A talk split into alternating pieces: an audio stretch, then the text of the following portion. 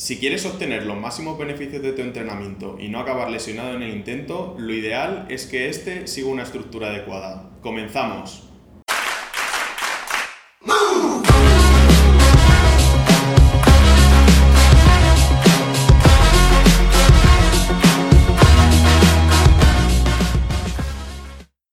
Bienvenidos a todos al quinto episodio de Improfit. Está con nosotros esta tarde David. ¿Qué tal David? Muy buenas, buenas tardes Álvaro. Vamos a la práctica del entrenamiento y toca un episodio muy práctico.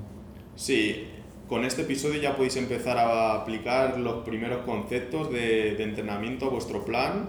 Este podcast es lo siguiente que tienen que escuchar una vez que hayan echado la matrícula en el gimnasio directamente. Exacto, habéis terminado de escuchar el, periodo, el episodio de la pirámide de entrenamiento, queréis concretar un poco más, pues hoy os vamos a presentar un, eh, un episodio más práctico. En este episodio eh, vamos a tratar una estructura que debería seguir el entrenamiento, entendido no solo como el trabajo efectivo, sino como un conjunto, porque a veces se olvidan puntos importantes que deberían seguirse.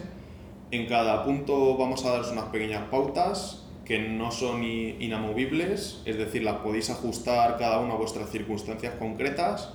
Lo más importante es que intentéis que vuestro entrenamiento siga esta estructura o una parecida a esta Sobre que todo se adecue mejor a de vosotros. cara a dos aspectos básicos como son el tiempo que- del que dispongamos y los objetivos que queramos conseguir. Nos vamos a centrar en lo que vendría a ser el entrenamiento con cargas, en el gimnasio, en un parque con barras, en nuestra casa con nuestro peso corporal. Es cierto que luego existen deportes colectivos, deportes individuales que en parte podrían aplicar esta estructura, pero nosotros a lo largo de este podcast vamos a centrarnos un poco más en a ese entrenamiento con cargas. Exacto. Pues vamos a entrar en faena y en el primer punto, lo primero que deberíamos hacer al comenzar a entrenar es un calentamiento. El gran olvidado en todos los gimnasios es este calentamiento. Exacto. Es muy frecuente ver gente que llega a la sala de musculación, eh, coge una máquina y mete directamente el peso con el que va a comenzar a entrenar sin molestarse en hacer un trabajo previo. Un aquí te pillo, aquí te mato de manual. Exacto. Es cierto que siempre no vamos a tener tiempo para hacer lo que se entendería como un calentamiento ideal, pero sí que es importante en la medida que podamos dedicar por lo menos 5 7 minutos a hacer un calentamiento antes de Sí, comenzar. un, más o menos una quinta parte del tiempo que vayamos a dedicar a ese entrenamiento debería de ser este calentamiento. Es cierto que muchas veces las personas entrenan pues 45 o 50 minutos, por lo tanto esos 5 o 7 minutos de los que hablabas sería un tiempo eh, adecuado. Evidentemente lo importante no es el tiempo, sino lo que hagamos eh, durante ese tiempo, pero sí que es cierto que dedicar esos minutos es importante. Si nos vamos a entrenamientos de 2, 3 horas, ese tiempo pasará pues a 15 minutos o incluso media hora si llega a ser necesario. Exacto. Eh, como ha dicho David, eh, se trata no solo de dedicarle un tiempo, sino aprovechar el tiempo que le vamos a dedicar. Y para eso es importante que nos centremos en calentar los músculos que vamos a trabajar durante esa sesión, principalmente. Si bien queremos hacer un pequeño calentamiento porque tenemos más tiempo, más general de todo el cuerpo, también se puede incluir, pero sobre todo es importante que nos concentremos en los músculos que más demanda van a sufrir en la sesión. Esto lo que nos va, a ayudar es a engrasar esos músculos, esas articulaciones y no solamente es importante a nivel físico, esto nos va a ayudar evidentemente a ese rendimiento que vamos a tener en el entrenamiento, en el, en el ejercicio como tal, pero también es muy importante y hay gente que no le da la importancia necesaria al calentamiento en cuanto al aspecto mental. Este calentamiento nos va a ayudar a centrarnos en los pesos que vamos a mover ese día, los ejercicios que vamos a realizar, nos ayuda a poner el foco en el gimnasio y en, el entrenamiento y nos eh, quita de esos problemas eh, o cosas que tengamos fuera y nos centramos completamente en los ejercicios que vamos a realizar ese día. un punto muy importante. Bueno, pues una vez completado el calentamiento podríamos pasar a la siguiente fase. Esta fase ya sería la del trabajo efectivo. Esos ejercicios que vamos a realizar. Exacto. Aquí, si vamos a hacer algunos ejercicios que sean muy demandantes a nivel de carga, podríamos hacer algún pequeño calentamiento específico para ir aproximándonos a las cargas que vamos a mover durante el ejercicio. Pero si no vamos a hacer un entrenamiento de este tipo, podríamos empezar a, a comenzar ya con la parte efectiva del entrenamiento. Sí que es recomendable, como hablabas, eh, si por ejemplo vamos a realizar un ejercicio de press banca eh, y ese día tenemos previsto levantar, mm, es indiferente, 40 kilos por ejemplo, pues a lo mejor no comenzar directamente, aunque hayamos hecho un calentamiento antes, no comenzar directamente poniendo los eh, 40 o 50 kilos en, en, la barra, sino empezar con la barra, o trabajar flexiones, ponerle 10 kilos a cada lado e ir subiendo progresivamente hasta llegar a, a esas cargas. Exacto. Y esta parte no tiene ningún otro misterio. Uh -huh. Completar el plan que tengamos hecho para ese día y finalizarla. Una vez terminado el trabajo efectivo, no termina el entrenamiento. Es importante continuar.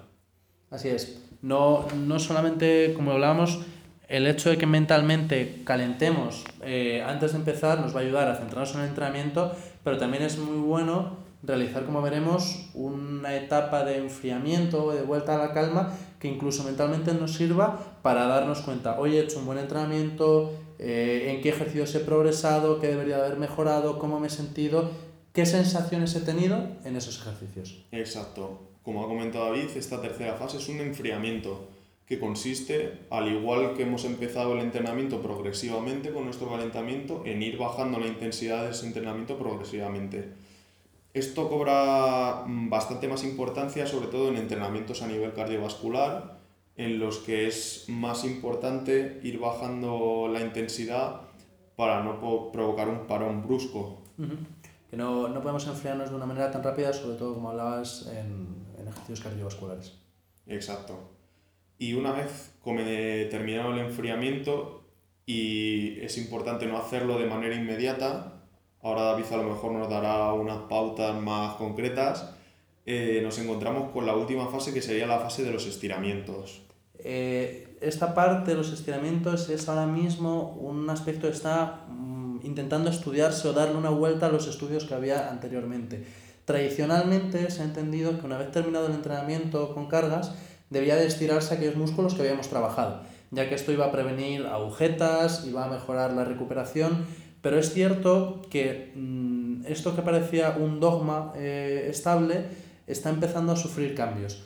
No se ha terminado de desechar completamente esa idea, pero se está empezando a ver que a lo mejor este estiramiento es más recomendable pasadas unas horas del propio ejercicio, sobre todo porque durante el entrenamiento estamos eh, rompiendo fibras para luego recuperarlas, en eso consiste el entrenamiento, y estos estiramientos pueden provocar un aumento de esa rotura de las fibras y que por lo tanto no sea del todo recomendable precisamente para mejorar la recuperación. Además, una vez terminado el entrenamiento es posible que padezcamos una pérdida de sensibilidad parcial en la musculatura y al estirar inmediatamente puede que estiremos más de lo que deberíamos y no percibamos el dolor y eso nos cause luego a lo largo de la recuperación más dolores. Es cierto que los estiramientos hay quien eh, puede llegar a tener un efecto placebo.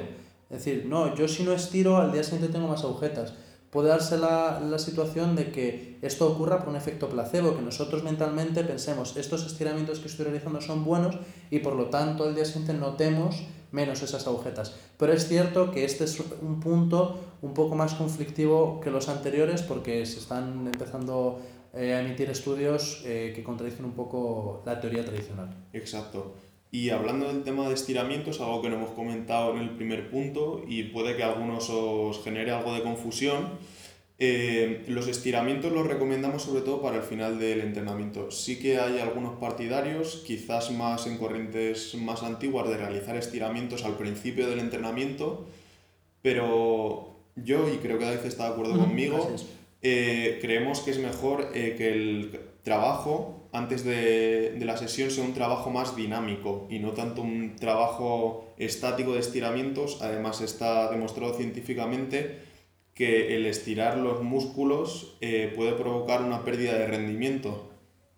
Sí, porque al final si luego vamos a contraerlos, esa elongación anterior puede que no coincida con nuestros objetivos. Exacto. Pues esta sería la estructura que debería seguir vuestro entrenamiento o sobre la que deberíais construir vuestro entrenamiento, siempre ajustándolo a vuestros tiempos y a vuestras circunstancias.